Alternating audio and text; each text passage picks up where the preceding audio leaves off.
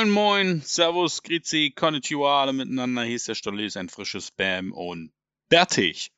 Und während viele von euch schon voll im Playoff-Fieber sind, vielleicht, wenn sie diese Show sehen, die ersten Spiele schon hinter sich haben, Team ist weiter, Team ist raus, wie auch immer, gibt es andere, die sich schon mit der nächsten Saison beschäftigen, die sicherlich auch ein bisschen Playoffs am Rande mitnehmen. Vielleicht, so wie es Daddy macht, ein Team äh, adoptieren für die Playoffs. Aber ne, man muss sich ja mit der nächsten Saison beschäftigen und darum geht es heute. Es geht um die Head-Coaching-Jobs, die zu haben sind. Und ich ranke die mal so für mich, was ich glaube, wer kann was, welcher Job ist besonders schwer, welcher besonders attraktiv. Insofern viel Spaß damit.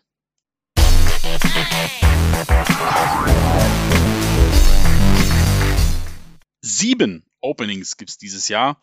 Vielleicht eine oder andere mehr als noch vor ein paar Tagen erwartet. Es gab ja auch noch ein paar Nachzügler. Ähm, nichtsdestotrotz ist die Zahl insgesamt nicht so überraschend. Das ist so eher so ein Average ähm, tatsächlich am Ende des Tages. Und es könnte ja noch ein Achter dazukommen, nämlich die Raiders, was absurd klingt, wenn ein Playoff-Team dabei ist. Aber wir wissen alle, die haben nur einen Interim-Head Coach. Gehen wir mal davon aus, dass der Job noch auf dem Markt ist. Also acht Teams, die einen neuen Head Coach suchen ich habe mir die Mühe gemacht, so ein bisschen zu gucken, wie viel Kohle haben die, wie sieht es im Draft aus, wer ist Free Agent und überhaupt, wie ist die Lage und wo könnte es hingehen. Und daraus habe ich mal so mein Ranking gemacht und wir fangen natürlich mit dem beschissensten Job an. Ich gebe zu, ich habe lange überlegt. Ich habe lange überlegt, welcher Job ist denn das schlechteste in, äh, von den sieben beziehungsweise acht, die zu haben sind. Denn ich finde, dass es einige gibt, die ich meine, jeder Job in der NFL ist attraktiv erstmal, ja. Aber wenn man sieht, wo, das, wo die Franchise steht, wie sie finanziell vielleicht dastehen, wo, wie liefen die letzten Jahre, was ist Free Agent-mäßig los, dann wird mir bei einigen ganz schön schummerig, denn das sind schon ganz schön harte Aufgaben. Und nach langem Hin und Her habe ich mich entschieden, der schlechteste Job, den man jetzt gerade kriegen kann in der NFL. Und ich hätte nicht gedacht, dass ich das je sagen würde, sind die New York Giants. Ja, die Giants, die Giants sind's ich brauche euch nicht sagen, warum. Das, das, das Desaster, was sich in den letzten Jahren da abgespielt hat, das geht überhaupt nicht. Alle anderthalb bis zwei Jahre wird irgendein Coach rausgeschmissen.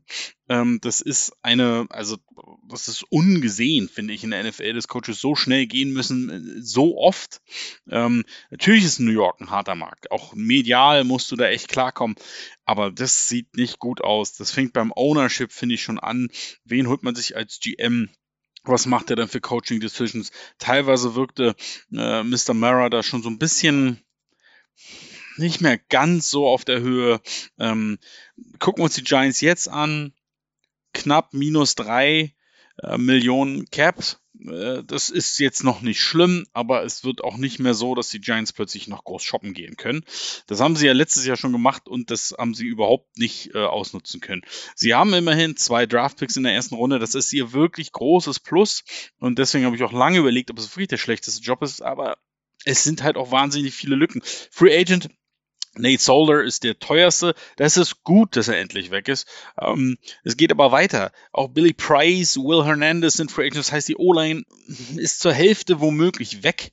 Äh, Evan Ingram sicherlich auch nicht das äh, gebracht, was man über die Jahre erwartet hat. Ist aber du brauchst in so einem Fall jeden erfahrenen Spieler. Austin Johnson, den Nose Tackle, einige gute Leute, die womöglich weggehen könnten. Bevor du einen Headcoach findest, solltest du auch noch einen GM finden. Ich weiß nicht, wie die Giants angehen. Es klingt so ein bisschen, als wenn sie beides gleichzeitig machen. Ob das am Ende gut ist, es klingt für mich schon wieder nach so einem Wischiwaschi. Äh, meiner Meinung nach muss ein GM zuerst da sein, weil ein GM am Ende immer die letzten Entscheidungen trifft, wenn es um Player Personnel geht, sowohl Free Agents als auch Draft. Und das da muss es mit dem Coach einfach irgendwie funzen. Ähm, und dann ist es auch das, wo geht's denn hin? Und die größten Fragen sind einfach Daniel Jones, Saquon Barkley. Was passiert mit beiden? Ich finde, Daniel Jones hatte wirklich gute Momente die Saison. Du hast gesehen, dass die Entwicklung durchaus positiv verlaufen ist.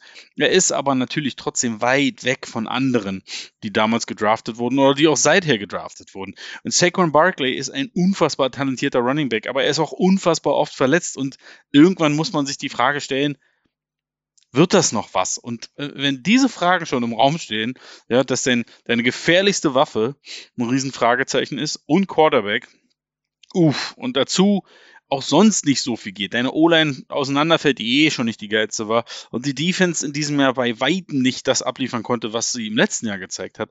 Dann hast du so viele Fragezeichen. Da sind zwei Draftpicks in der ersten Runde gut, aber auch nicht überragend, weil scheinbar sind sehr, sehr viele Lücken. Ähm, deswegen ist das, das einfach für mich so ein ganz schwieriges Ding, der Giants-Job. Ähm, ich glaube, dass die Suche sehr lange dauern wird. Ich würde es mir eigentlich wünschen, weil dann hat man vielleicht doch schon schneller ein GM. Ähm, ich glaube, man muss sehr genau suchen, was will man da eigentlich. Die Giants sind ja bei ihrer Coach-Suche in den letzten Jahren, finde ich, auch immer ein bisschen bieder geblieben. Ähm, sie sind jetzt nicht so auf irgendwelche Trends aufgesprungen. Ist das jetzt gut? Ist das schlecht? Sei dahingestellt. Aber ich finde, insgesamt müssen sie da sich sehr viel Zeit nehmen und jemanden holen, der, ja, ich, ich glaube, wichtig wäre jemand mit Erfahrung. Und auch jemand, der auch in, in, in schwierigen Lagen ähm, beständig bleibt, weil das ist in New York mit dem Markt nicht einfach. Nur der zweitschlechteste Job in der NFL in der kommenden Saison ist der bei den Houston Texans. Ähm, die Entlassung von Cully war, finde ich, schon überraschend. Ähm, wenn man jetzt aber das Ganze mal Revue, Revue passieren lässt, wie, wie lange das überhaupt gedauert hat, bis sie endlich einen Headcoach hatten, wer es dann war und alle sagen, wer? Und jetzt hörst du halt so durch und durch, das ist eigentlich von Anfang an eher so notnagelmäßig gewesen ist. Das tut weh, das tut mir weh für ihn und das tut mir einfach weh, weil ich sehe, was aus dieser Franchise geworden ist. Meine Güte, die Texans waren vor drei, vier Jahren doch noch ein, ein eine der besseren Teams, ja, ein Team, wo du sagst, das, das ist jede Menge Star Power auf verschiedenen Positionen und es fehlt nur ein bisschen für diesen großen Sprung in den Playoffs und jetzt ist das ein, ja, die Heimat der Cast-Offs. Das ist das, was ich, als ich angefangen habe seinerzeit bei den Oakland Raiders, damals noch Oakland, waren die Raiders das. Cast-Offs. Da sind die Jungs hingegangen, die nirgendwo anders mehr einen Job bekommen haben, die keiner mehr wollte und da hast du Leute, die sind hungrig und da hast du einfach Leute, die nur noch einen Check abholen wollen. Und das ist ganz gefährlich. Ähm, das ist eine fiese Mische und so richtig, ich weiß nicht. Man, man ist ja schon mit Brian Flores angeblich in Gesprächen. Das macht natürlich Sinn, wenn der neue Coach äh, den GM kennt und man sich da vielleicht, äh, vielleicht ist es das Richtige, vielleicht auch nicht. Ähm, denn äh, Flores kommen wir später noch zu. Aber Houston hat knapp 30 Millionen Cap Space. Das ist okay. Ähm, so viele große Namen sind in der Free Agency nicht. Äh, Lee Collins, der Defensive Tackle, Running Back David Johnson, Justin Britt, der Center oder auch Desmond King, der Cornerback, wobei das eben, wir reden immer noch von Cast-Offs. Das ist jetzt nicht die Creme de la Creme unbedingt. Ne? Ich finde, sie haben einige spannende Youngster. Greenard in der Defense hat mir gut gefallen und natürlich Davis Mills, den ich ähm, sowieso schon im letzten Draft extrem gemocht habe und äh, sagen muss, was der in den letzten Wochen der Saison abgerissen hat la Bonheur mit diesem Kader. Ähm, ich, ist, ist trotzdem einfach so. Houston, da ist so viel schiefgelaufen in letzter Zeit. Da sind so viele Fragezeichen. Und dieses Team, glaube ich, braucht wirklich lange, um wieder aus diesem, aus diesem, wie schnell das gehen kann, ja, dass man von einem, ja, zumindest einem Playoff-Caliber-Team zu so einem so einer Cast-Off-Heimat wird. Und das wird eine Weile dauern, bis das wieder sauber läuft.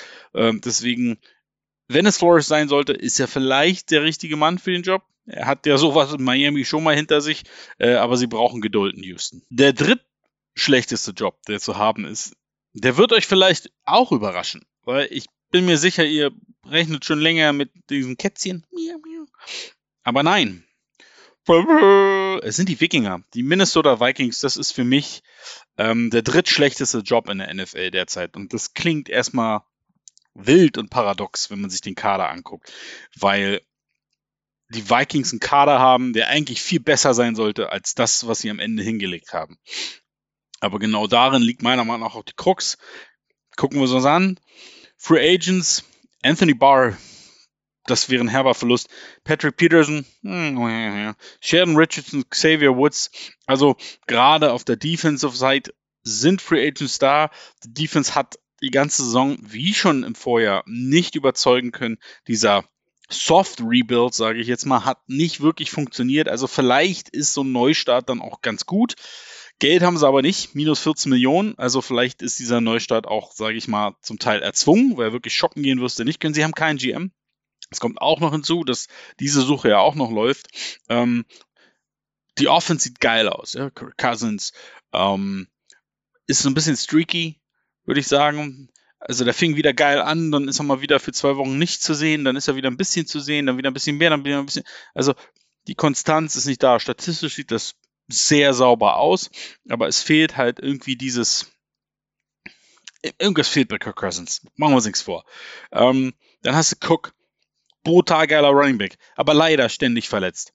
Dann hast du sehr geile Receiver, hast viel in die O-Line investiert, ich würde sie trotzdem noch nicht als super geil bezeichnen, kann man aber mitarbeiten. Ähm, die Vikings sehen, wie gesagt, aus wie ein Team, was eigentlich im nächsten Jahr womöglich wirklich ordentlich spielen könnte und direkt wieder Playoffs mit einem frischen Wind und so weiter und so fort. Aber spätestens im Jahr danach würde alles auseinanderfallen, glaube ich. Weil Kirk Cousins, ich glaube, 35 Millionen kostet er die Vikings nächste Saison, egal ob sie mit ihm spielen oder nicht. Das ist guaranteed money. Und Kirk Cousins kann nicht die Zukunft sein. Und deswegen ist die Frage als allererstes, die sich der neue GM stellen muss, drafte ich vielleicht sogar dieses Jahr schon Quarterback, um davon zu lernen, weil jetzt kommt mir nicht mit Kellen Mond, ehrlich. Niemand möge mir mit Kellen Mond kommen. Ich habe genug von dem am College zu sehen der, der hat nichts zu suchen in der NFL. Ähm, da bin ich voll auf Mike Zimmers Seite. Kann ich nicht verstehen, warum man den, also egal. Wie auch immer, ähm, die Vikings hätten, glaube ich, ein Jahr, mit dem sie gut mitspielen könnten und dann könnten sie in ein sehr, sehr tiefes Loch fallen. Und deswegen ist die Frage, wo will man da überhaupt hin? Man hat keine Kohle, man könnte viele solide bis besser, bis bessere Spieler verlieren ähm, und man steht so man steht eigentlich schon so ein bisschen am Abgrund. Man kann da noch ein bisschen, man hangelt so, man kann da noch ein Jahr vielleicht durchhalten und dann bricht es auseinander. Und deswegen ist das, finde ich, eine ganz fiese Situation, weil du eben nicht reinkommen kannst und so ganz neu anfangen und sondern, sondern spätestens in einem Jahr hast du dieses Cousins-Drama und dann wird es nicht schöner. Deswegen Minnesota ist für mich ganz schwierige Situation. Endlich die Jaguars. Endlich. Jetzt werden mich einige steinigen sagen, wie kann Jacksonville ein besserer Job sein als Minnesota, Houston, die Giants? Ich finde schon. Ich, ich kann auf. Es ist, wie gesagt, finde ich alles sehr, sehr eng hier unten im Keller. Aber ich finde, Jacksonville hat schon. Äh, sie haben erstmal über 63 Millionen Cap Space. Also sie können wahnsinnig shoppen gehen. Sie sind ja überraschend defensiv, also nicht im Sinne von für die Defense, sondern eher im Sinne von wenig gemacht in der letzten Free Agency gewesen. Ich fand, da dachte ich, da geht mit dem Geld mehr, aber scheinbar ist Jacksonville vielleicht auch einfach nicht geil genug. Ähm, sie haben ein paar Free Agents, vor allen Dingen die O-Line, Robinson, Norwell, Ken, alles Free Agent, Taven Bryan an der Defensive Line, DJ Shark, Wide Receiver, das sind wahrscheinlich so die bekanntere Namen. Natürlich haben sie einen Franchise Quarterback. Ich bin ein großer Trevor Lawrence Believer und glaube, mit dem richtigen Coach, mit dem richtigen System wird das absolut funktionieren. Aber alles im Allen ist dieser Kader natürlich wahnsinnig dünn. Äh, wenn du von den Free Agents auch noch den einen oder anderen oder vielleicht auch alle verlierst, wird es nicht besser. Ich finde Jacksonville, das hat man auch wieder gesehen, egal wer dieses Jahr da der Coach war oder auch mal nicht, irgendwann nicht mehr der Coach war, diese Kaderdecke ist zu dünn. Sie haben, sie haben talentierte Spieler. Das Problem mit Jacksonville, und da trifft es auch einen DJ Shark, auf den trifft das auch zu. Ich glaube, DJ Shark ist ein Spieler, der war immer so am Borderline zu, oh, das ist richtig gut. Aber ist nie so drüber gekommen über diesen, über diesen, die Hürde, ja. Und davon hat Jacksonville zu viele Spieler, von diesen mittelmäßig, die vielleicht mal ein geiles Spiel haben und auch mal zwei und dann wieder verschwinden da ist so viel, was du noch holen musst. Und natürlich ist Culture das Zauberwort in Jacksonville. Ähm, das ist auch nicht besser geworden jetzt unter Urban.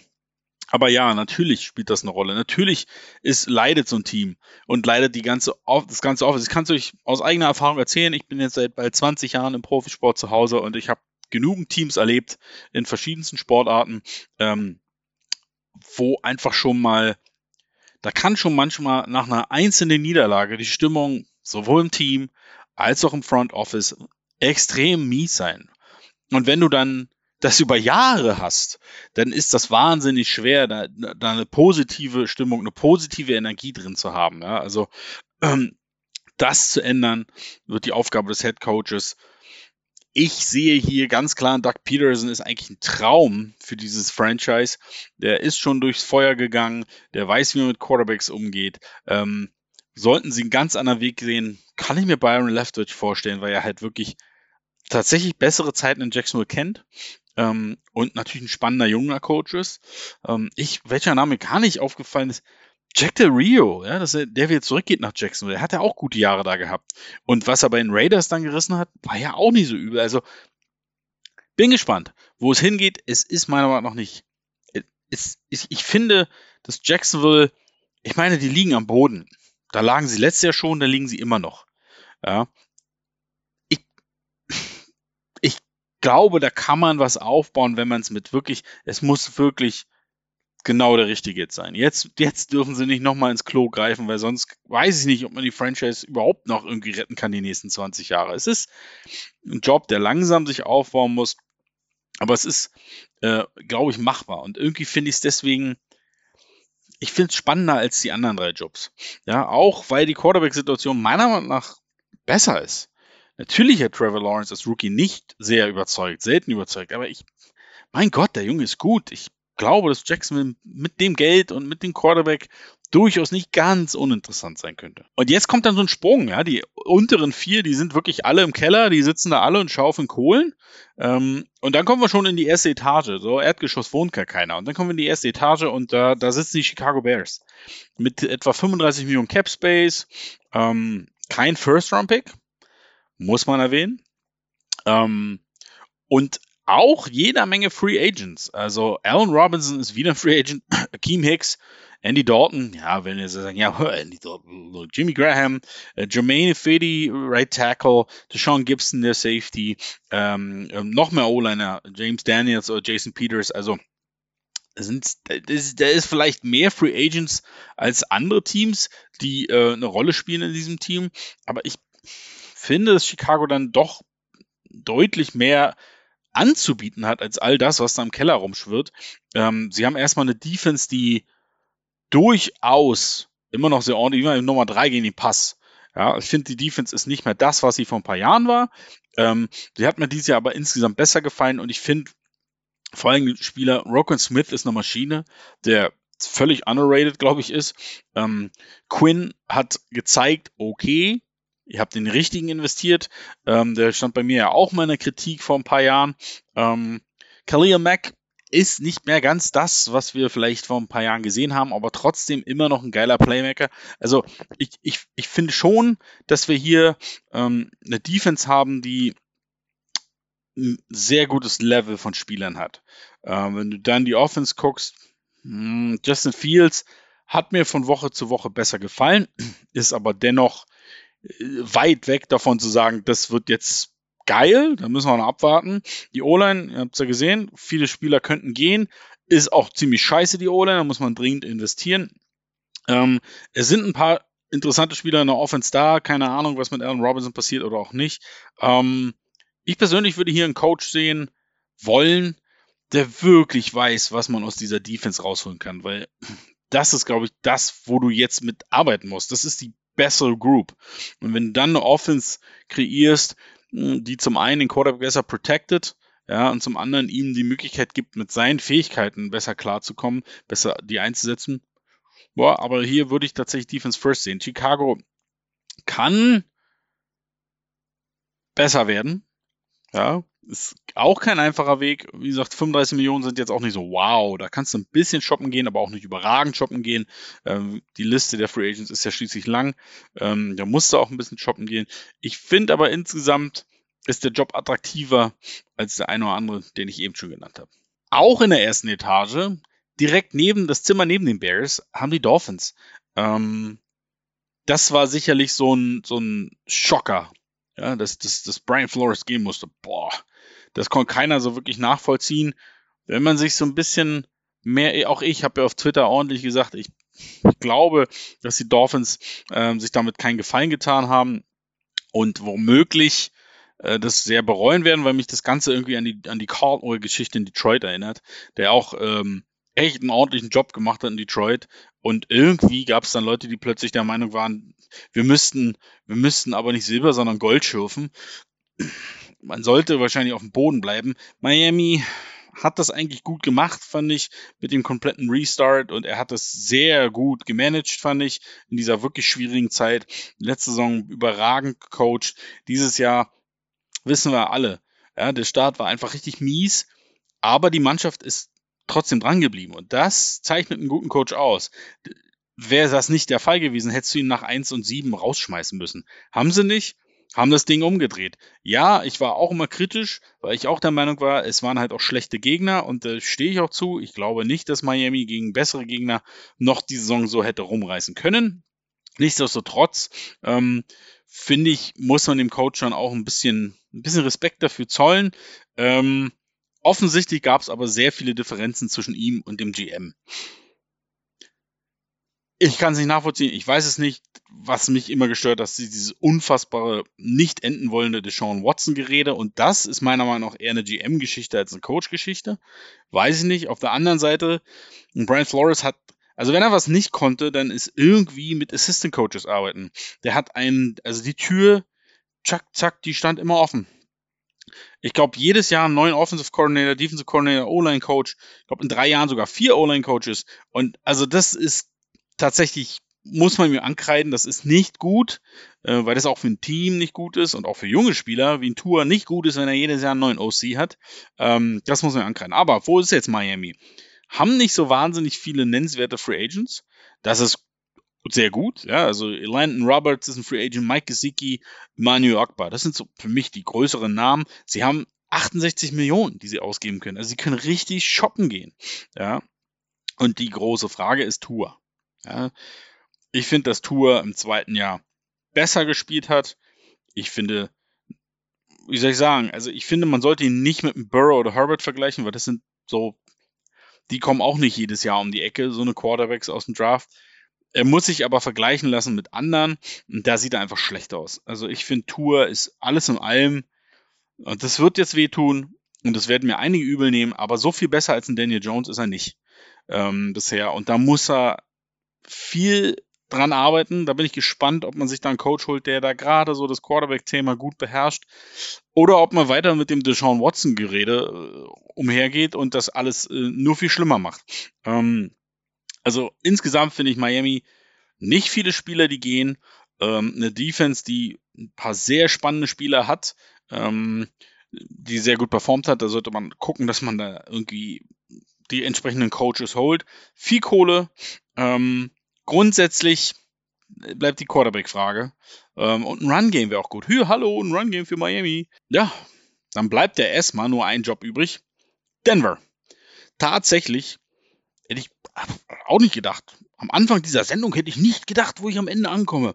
Die Denver Broncos haben äh, wirklich von all diesen Teams nach die, das beste Job-Opening. Ähm, natürlich haben sie auch ein paar spannende Free Agent, also Kai Fuller und Bryce Callahan. Keine Ahnung, ob überhaupt einer von beiden wiederkommt. Ich meine, mit Certain hat man natürlich eine entsprechende Waffe. Ähm, Melvin Gordon ist ein Free Agent. Gut vorstellbar, dass man den gar nicht zurückhaben will. Ähm, das ist durchaus möglich. Ähm, Bridgewater, selbe Thema. Äh, Robbie, Bobby Massey, Kenny Young, also ein paar Free Agents sind schon da. Ähm, 47,6 Millionen Cap Space ist sehr nett.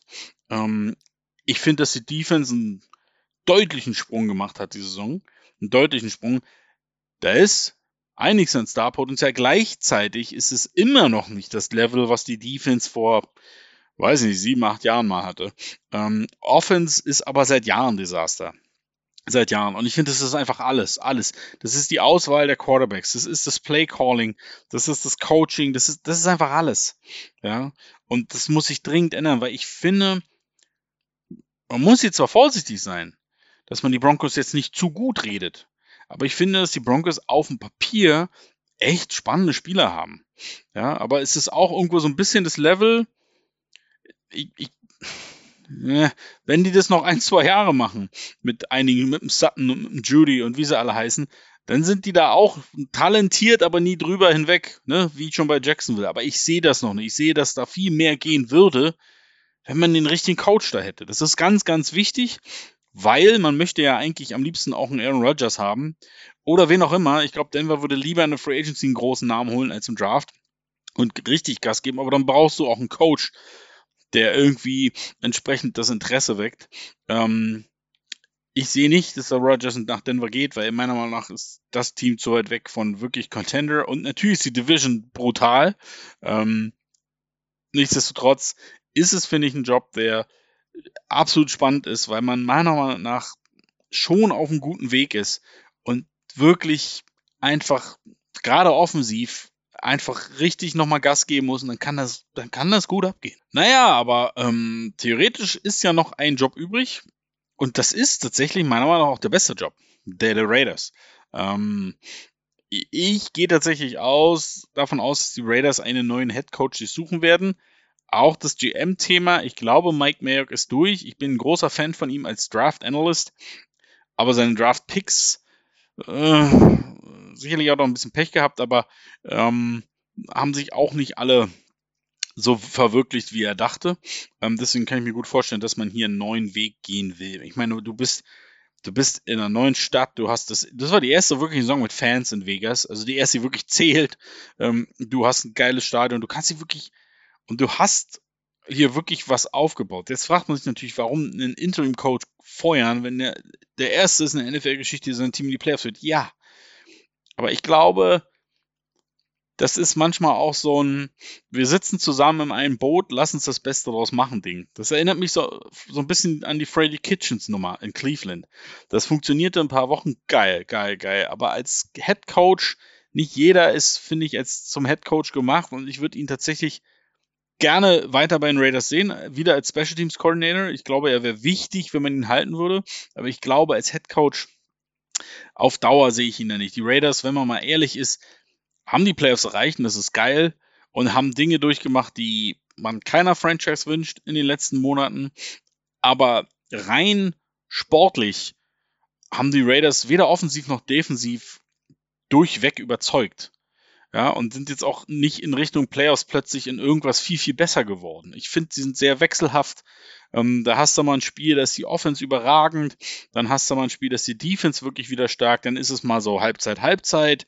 Ähm, und das, finde ich, muss man ja auch schon bedenken, wenn man über einen Coach redet.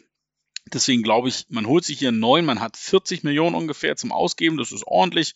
Ähm, die, die Free Agency Liste Jonathan Hankins an der D-Line, äh, Quinton Jefferson, Solomon Thomas, da könnte schon der eine oder andere gehen, KJ Wright, Linebacker, Casey Hayward, also da ist schon ein bisschen was. Ich finde aber, es sind nicht zwingend jetzt die Supers oder die, die jetzt wie Crosby und Co. als Stars wirklich hervorkommen. Ähm, offensiv ist einfach spannend. Ich finde, die O-Line der Raiders ist tatsächlich einer der wenigen Bereiche, die wirklich besser geworden sind im Saisonverlauf, nachdem man die ja komplett ausgetauscht hat.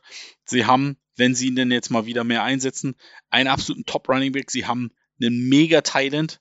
Ähm, sie haben vielleicht den besten Slot-Receiver in der NFL. Und wo zum Henker kam eigentlich Zay Jones her? Der war mal First-Round-Pick, oder? Äh, der war immer im Nirgendwo. Und diesem Jahr spielt er so geil für die Raiders. Und ja, Derek Carr, ich bin ein Fan, wisst ihr sowieso. Ähm, und er hat es auch dieses Jahr wieder gezeigt. Ich finde, das ist einfach ein, das ist ein Leader und das ist ein Playmaker, wenn es drauf ankommt. Der macht manchmal zu viel, manchmal will er zu viel und macht dann Fehler, die du nicht brauchst. Aber insgesamt gefällt er mir tausend, ist für mich definitiv, wenn wir eine Quarterback-Ranking machen würde, würde er für mich irgendwo auf Platz 9 oder 10 auf jeden Fall stehen. Aber vor der Saison so, ist jetzt immer noch so, weil er einfach ein echter Leader ist. Ja, und deswegen glaube ich, hat nur noch ein Jahr Vertrag. Keine Ahnung, was die Raiders mit ihm vorhaben oder nicht er kostet sie jetzt nicht die Welt dieses Jahr.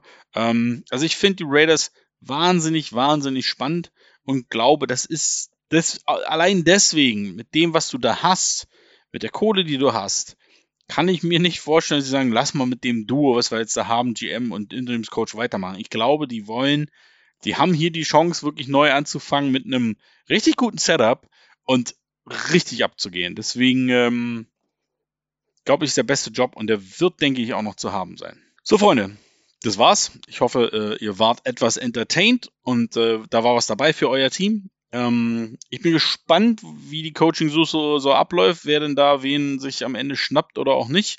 Ähm, bis jetzt sind es ja fast überall, sage ich jetzt mal eher die gleichen Namen, die wir hören. Bisschen ein paar Ausnahmen. Ähm, ansonsten viel Spaß mit den Playoffs Oh, wir sehen uns. Wir sehen uns. Wir sehen uns.